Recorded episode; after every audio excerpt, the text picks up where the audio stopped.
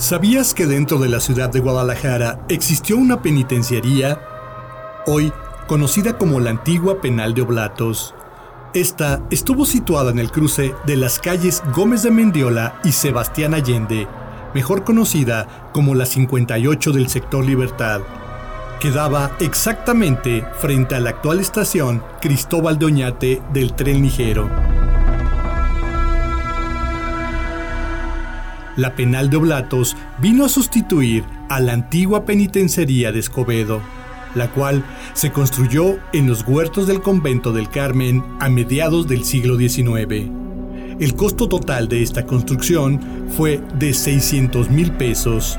Sus medidas eran de 184 metros de frente por 344 de fondo. Se inauguró el 8 de julio de 1932, en una ceremonia en la que se invitó a los presentes a admirar la fortaleza de sus instalaciones. Se gastaron 68 pesos en cohetes para celebrar aquel suceso.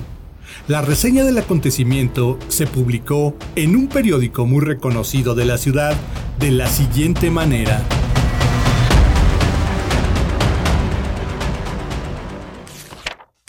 El acto sencillo y breve que tuvo por objeto hacer la inauguración oficial de la nueva penitenciaría se limitó a una selección musical ejecutada por la banda del Estado, comadre. ¿Ya oyó eso?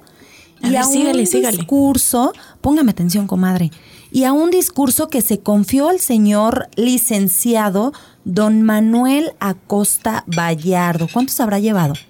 Ay, yo no sé, pero sígale, sígale. Pues él era el secretario del ayuntamiento de esta ciudad, quien estuvo felicísimo, así dice, así dice, felicísimo en sus conceptos llenos de juventud y de entusiasmo revolucionarios, comadre. ¿Cómo ve?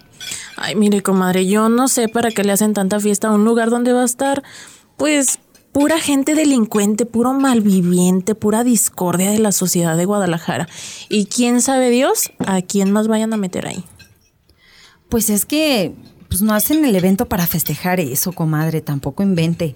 Lo hacen para que el gobierno se vanaglorie de la construcción del lugar y pues con toda razón.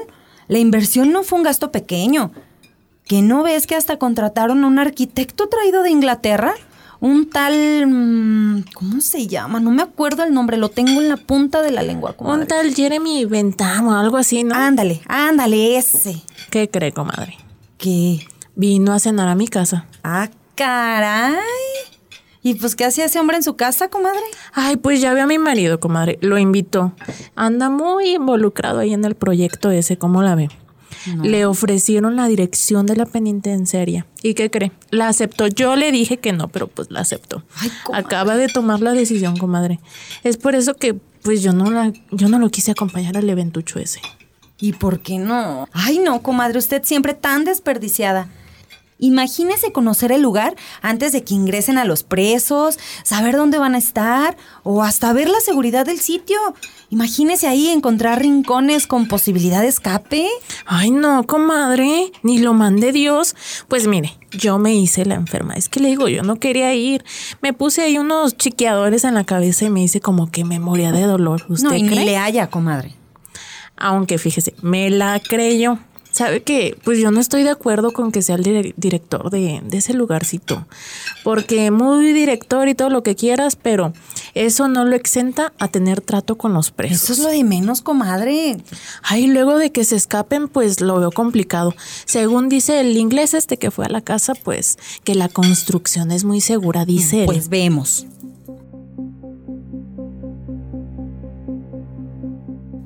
Aquella construcción fue una admirable fortaleza diseñada para albergar a 800 reos en su interior.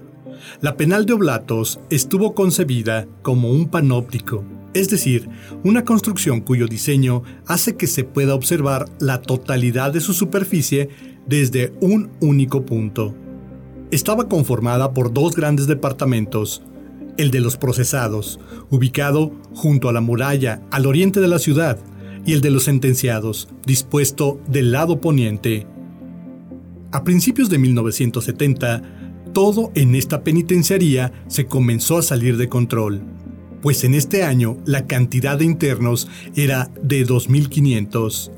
Para 1975 se encontraban recluidos en el departamento G distintos presos de la LC-23S, la Liga Comunista 23 de septiembre, que fue una agrupación que marcó la historia política y social del país en la segunda mitad del siglo XX.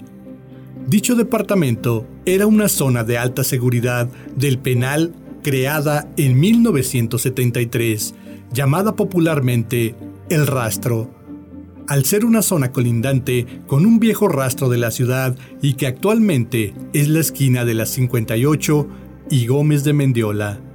Y justo es aquí donde se encontraban Antonio Orozco Michel, alias Michel, Guillermo Pérez Mora, alias Tenebras, José Natividad Villela Vargas, alias Billetes, Armando Escalante Morales, Francisco Mercado Espinosa y Mario Cartagena López, alias El Guaymas. Todos, en su mayoría jóvenes estudiantes apresados por su lucha para realizar un llamado a la revolución socialista.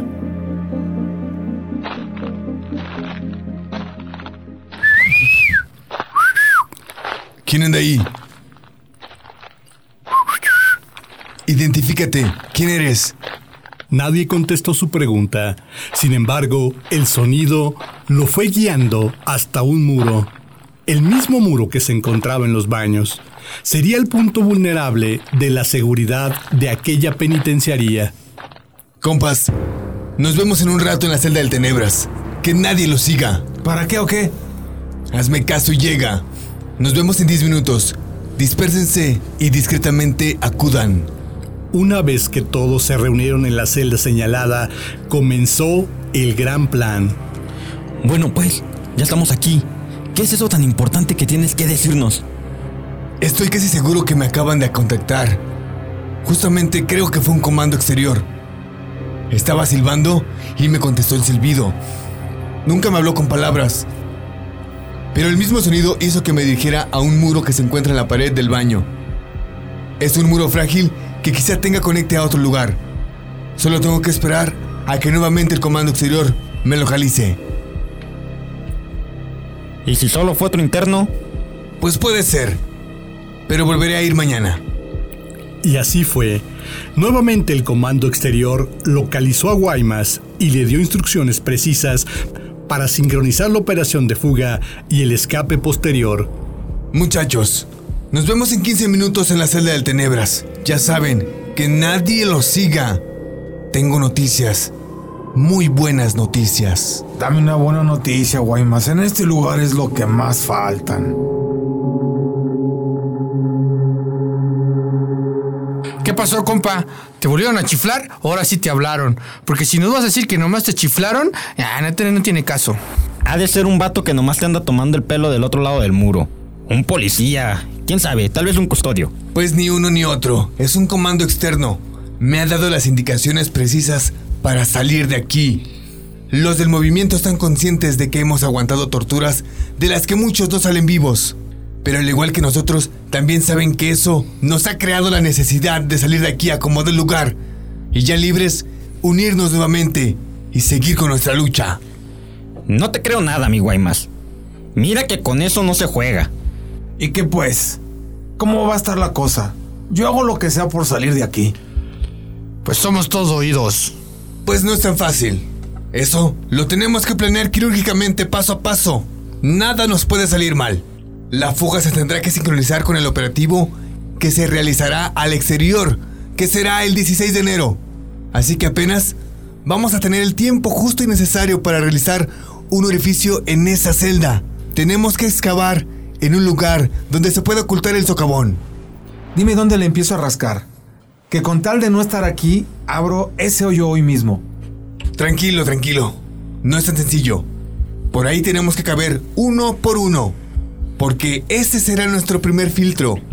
El cual será la primera misión a romper. ¿De qué tamaño pretendes que sea el agujero como para que creas que vamos a caber todos? Escúchenme bien. El mismo tiempo que tengamos para hacer el orificio será el mismo tiempo en el que comeremos poco para poder ser ágiles y delgados. De este modo, podremos ingresar a donde tengamos que entrar y por donde tengamos que salir. No, no, no. Pues chale. Esa parte del plan a mí ya no me gustó. ¡Ya pongan atención!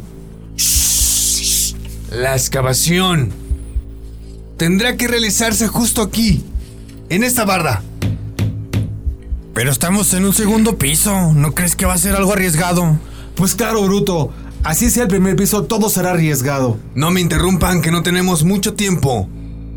Este hoyo que vamos a hacer nos va a llevar directo al garito 9. En ese puesto de vigilancia solo habrá un policía, al que de ser necesario le vamos a dar cuello. Piensen que es él o nosotros. Pues ni hablar. Luego de planear aquel intento de fuga, recibieron un mensaje externo de que eso no sería posible en la fecha acordada, pues el penal estaba bajo la vigilancia de la Policía Rural de Jalisco. Ah, muchachos, vengan. ¿Qué pasa? Tranquilos, ansiosos. He recibido un mensaje del comando y el plan no se llevará en la fecha acordada. Sabía que esto pasaría. Aquí nos vamos a morir de viejos, pero después de todo, no me importa porque todo lo he dado por la causa. Tranquilos. La fecha solo cambiará por unos días. Será el 22 de este mismo mes a las 7.30 de la tarde.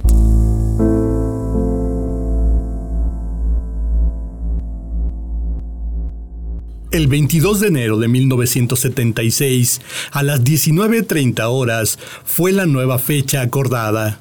Los guerrilleros se preparan comiendo poco y sincronizando sus relojes para coincidir con el operativo al exterior. El escape ocurrió cuando entraron por una excavación en el muro de su celda que realizaron por dos meses en el segundo piso del rastro, que los conduce a un puesto de vigilancia donde solo había un policía al que asesinaron. Los evasores descendieron del garitón hacia un muro de 5 metros de alto con cuerdas hechizas de estambre. La hora acordada con el comando exterior para culminar el escape eran las 19.39 y en ese momento iniciaron el ataque para cubrir la evasión. A las 19.45 la zona quedó a oscuras por un apagón. Debido a que un comando exterior al mando de David Jiménez Sarmiento, alias Chano, y Saúl Enríquez atacó la puerta central de la cárcel, en tanto otro comando disparó a la garita por donde escaparon los guerrilleros presos. Otra célula en la que participaba Alicia de los Ríos Merino, alias Susana, atacaron a un grupo de policías. Un tercer comando atacó la subestación eléctrica El Álamo, obligando a los empleados a bajar los interruptores de energía para que el penal quedara a oscuras. Cuando lograron salir de la prisión, donde sufrieron torturas y maltratos inhumanos, los jóvenes siguieron con su lucha. Algunos de los protagonistas de esta historia desaparecieron y otros fueron asesinados. El único sobreviviente de la Liga 23 de septiembre fue Mario Álvaro Cartagena López, el Guaymas, militante del Frente Estudiantil Revolucionario de la Liga Comunista 23 de septiembre y del Comité 68 Pro Libertades Democráticas. Murió a sus 69 años de edad el 13 de julio del 2021 en una operación de emergencia de alto riesgo ocasionada por una hemorragia interna, parte de las secuelas de la violencia del Estado contra su persona.